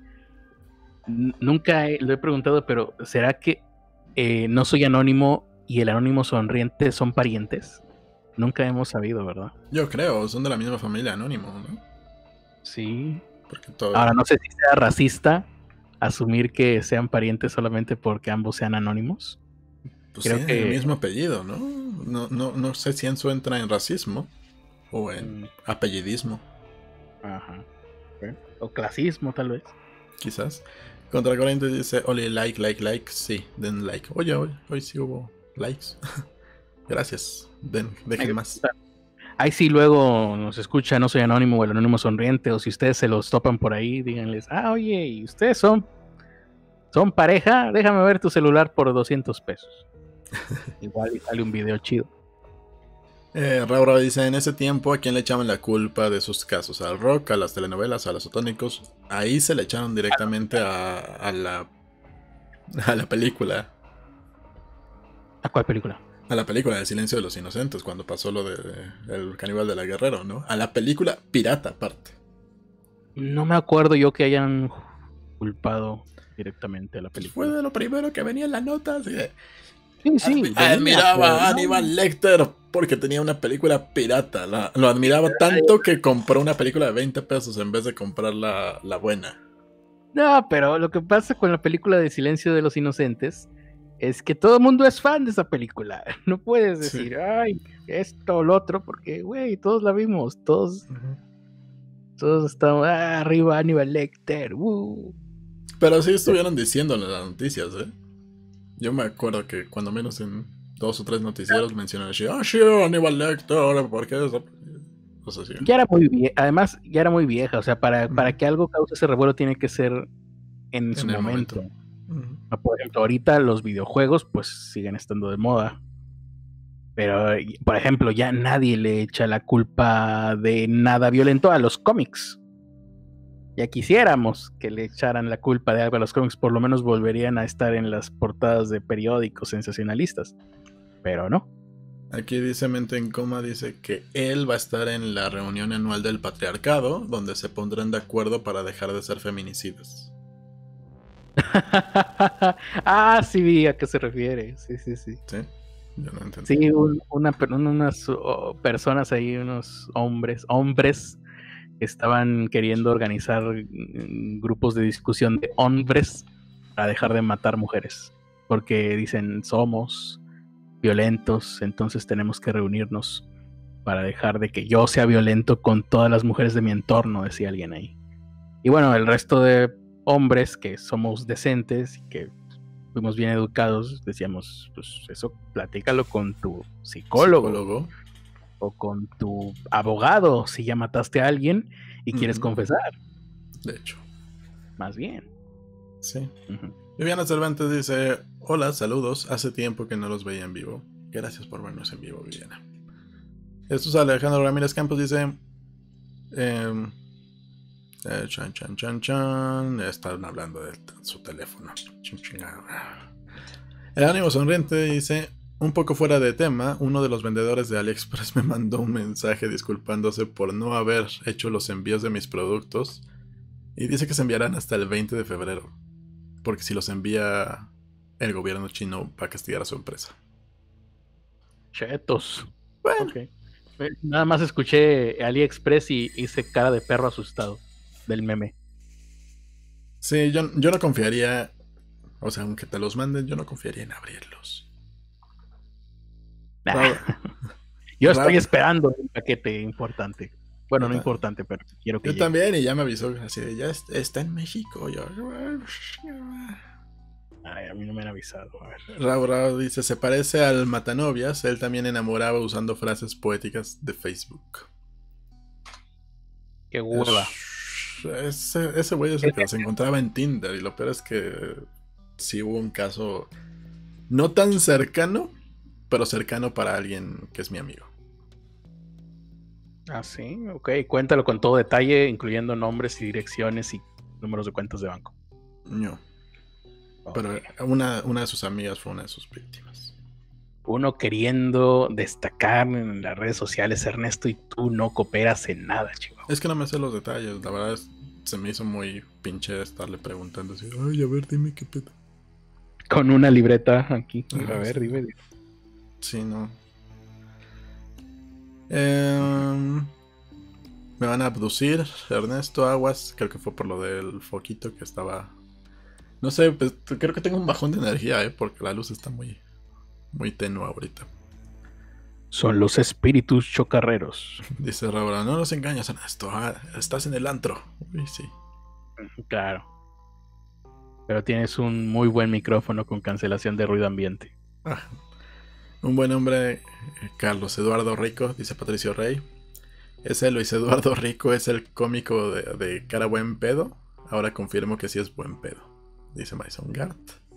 No sé. Luis Eduardo Rico, no. No tengo idea.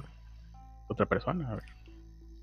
Eh, José Manuel Gaña dice: Buenas. Ah, creo que yo vi ese video de Miami creo que el atacante se drogó con drogas denominadas como aguas de sal o algo así. Ya dijimos que no. Aguas de sal. eh, oye, Anónimo, Dross te mencionó. Ah, sí, cierto, lo mencionó varias veces a, a, los anónimos. Alguien de la familia Anónimo. Ah, ok. Por. Eh, ¿Cómo se llama este? Por Chan. Sí. Entonces, ¿qué onda con las Spice Girls? Pregunta José Ramírez. Mm, pues no sé, siguen vivas y seguramente siguen bonitas. Sí. Manuel Vargas dice, vi la noticia sobre esta chava desollada, luego YouTube me sugiere el podcast de asesinos seriales con el Erneterio, el hombre, Emeterio, el hombre de misterio, y Magda. Y el maestro Critter y ahora esto, coincidencia, destino. No, es que tienes un algoritmo bastante chafo. O bastante bueno para nosotros, ¿no? Necesitamos más gente como tú, Manuel Vargas. Eso sí. Jonathan González dice, este es un comentario. Raúl Raúl dice, ese come caras era, era un activado del proyecto MK Ultra en experimento para crear zombies. Pues era el... Sí hubo conspiraciones de eso, ¿eh? pero si fue un MK Ultra fue el esclavo más chafo que le salió. Sí. Jonathan González, eh, eh, está la serie de Netflix Mindhunter sobre el estudio de asesinos seriales, que básicamente destrozaron un eh. poco la historia de, los de, quienes está basada, que es John Douglas y Kay Ressler. básicamente es el odio y maltrato que recibieron de niños al que se convirtieran en sádicos o más sádicos. Oh, fuck. Es que... Es que eso también. Que ya, me cancelaron dos pedidos. ¿Y ahora dónde está mi dinero? ¿Dónde está mi dinero? Y me cancelaron. Bueno, Chinga, cállate. Es que. Es que eso también es. O sea, sí, implica el. El contexto importa, ta, ta, ta. Pero depende si, si realmente una persona tiene poder de tomar decisiones o si, o si era un enfermo como Richard Trenton Chase que tenía esquizofrenia y que tal cual no controlaba el mundo que él veía. O sea, hay mucha gente, muchísima, hay muchísimos abusos en el mundo, muchísima gente que es víctima de las peores infancias, de los peores maltratos y que no se convierten en criminales. Y querer generalizar, así como muchas veces se hace de, ay, todos son víctimas del sistema, es una falta de respeto para las otras víctimas del sistema que a pesar de, haberlo pasado mal, tomaron la decisión de no ser culeros. Eh, Madison Guard dice spoiler de Bates Motel. Es de la película Psycho, Madison. No eh. sé, Bates, Bates Motel se. Es toda, la es toda la historia previa de, de. Ah, pero, no, pero no creo que te mantengan esa, ese misterio si ya todo el mundo sabe. Sí. Manuel Álvarez dice: ¿Han visto la serie de Hannibal? Está chida. Vi la primera temporada, no me estaba molestando. O sea, estaba buena, creo. Y después ya no la vi porque no tenía dónde verla. El anime sonante dice: Nunca hubo una película de la Mataviejitas y Día Millonaria. Hay un libro. seguramente sí. Igual O varias. Sí, como fregados no. Pues, no solo hay un libro, hay como tres, cuatro libros. Sea, ahí habrá que ver si, si vende los derechos, que seguramente lo hará. ya debe haber, a ver, vamos a ver.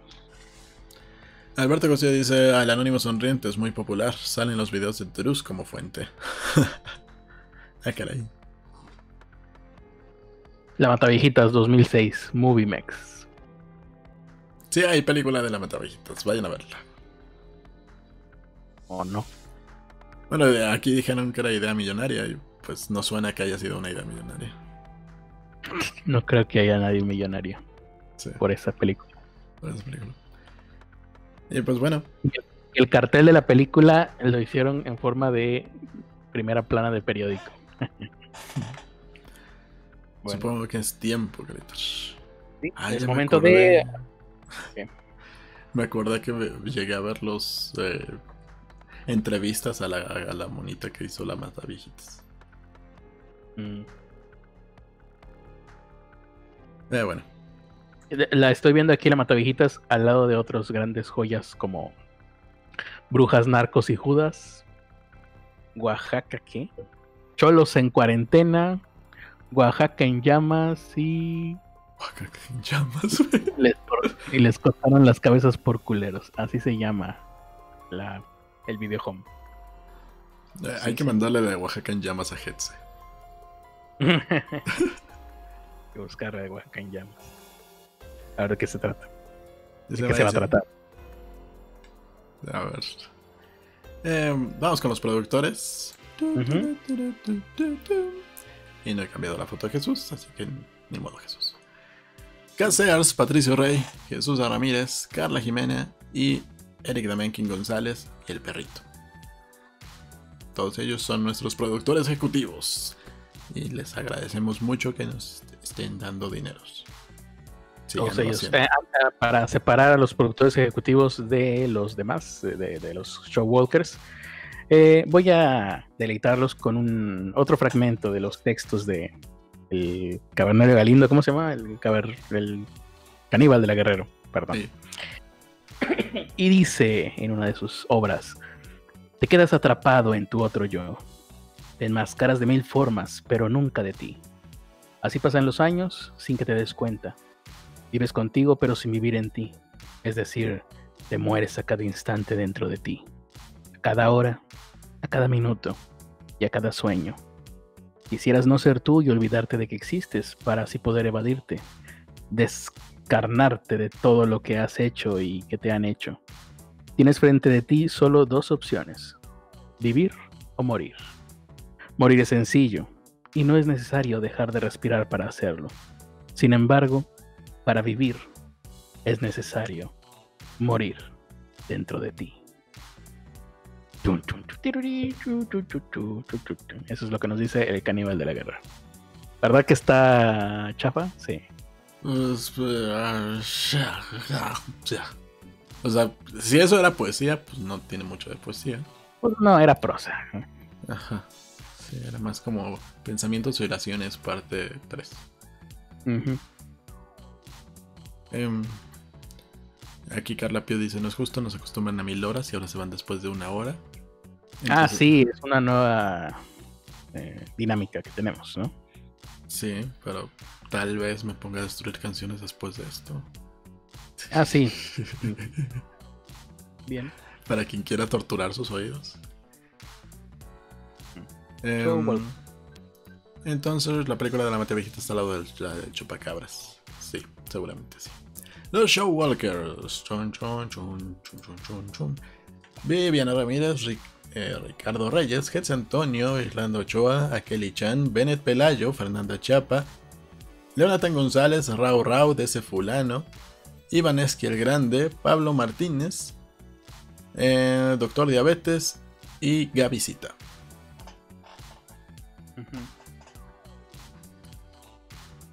Y chum.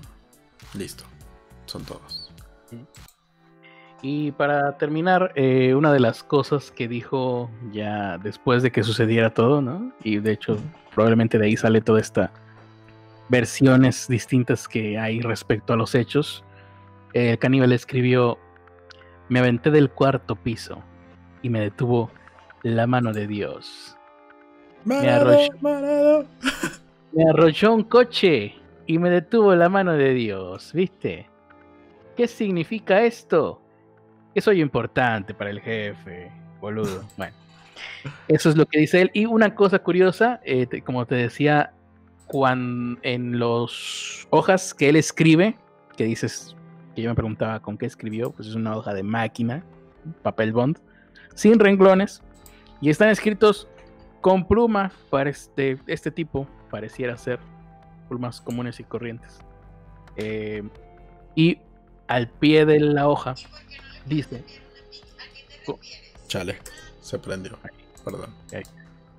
Ahí, eh, escrito con su puño y letra, Dice, nota, no reproducir estas hojas, protegido por derechos de autor. Sí, ese tipo de personas. Era un... Era, era, como... como, nuestro, como nuestro chicaquitas que pone su firma, ¿no? Sí, sí, sí, es que si le pones esto ya te protege los derechos de autor aunque no tengas derechos de autor. Te los mandas a ti mismo en un sobre condenado. Y bueno, ah, y lo de Oaxaca en llamas se llama el nombre completo. Oaxaca en llamas, a chingadazos, pero te vas. Ese es el título completo de la obra. Es del 2004. Todo comienza en 1996 con el plan de cometer un fraude electoral en las elecciones del Estado usando urnas robadas. La Liga Campesina está detrás del complot y uno de sus líderes eh, inicia una cruzada de corrupción y manipulación política. Un maestro intenta detener este operativo, pero caerá muerto ante el arma de Artemio. Ok, spoiler. O al menos esto parece. Ah, el maestro. Oaxaca en llamas. Una obra. ¿A quién se le íbamos a mandar? A Hetze. Ah, pues entonces se va a identificar, ¿no? Porque es sobre un maestro. De hecho. un deseo de venganza nublará a los involucrados en un confrontamiento brutal, uno de ellos maestro, por defender un ideal, las elecciones de Oaxaca que podría acabar con la democracia y la libertad de un pueblo, como si no hubiese ya sido acabado desde hace muchas décadas. En un pueblo donde todavía cambian a las niñas por vacas. Sé testigo de Oaxaca en llamas. A la de las elecciones. porque nos importan más que las niñas. Pero te vas muy bien. Ahí está. Próximamente en cines. O hace mucho en en los puestos de piratería, seguramente. Seguramente. Ahí está. Pues bueno, muchas gracias por habernos escuchado. Ya les dejé el link en el chat para que vayan a verme destrozar sus cosas favoritas. Vas a ser tú eh, tocando una guitarra. Hay que decirle a la gente que Ernesto está aprendiendo a tocar la guitarra apenas. Bueno, recordando, no sé. A tocar la guitarra. Muy bien. Perfecto, pues no podía ser mejor la, la venta de este de este producto o servicio. Muchas gracias por habernos escuchado. No, es que para qué quieren escuchar una versión perfectamente tocada de la canción cuando pueden escuchar una versión hecha mía. Y bueno, pues nada, nos vemos el día de mañana donde hablaremos de más eh, de otro tema, eh, no sé si ya para mañana tendré listo lo de Walt Disney, como que no encuentro muchas fuentes que nos aseguren que no nos van a demandar si empiezo a decir barbaridad, la barbaridad y media que quiero decir, así que a lo mejor vamos a hablar de otra cosa. Mientras tanto, nos despedimos. Yo soy Carlos Arispe y Ernesto de la Vega, como siempre, dice las últimas palabras, porque ah. me da hueva.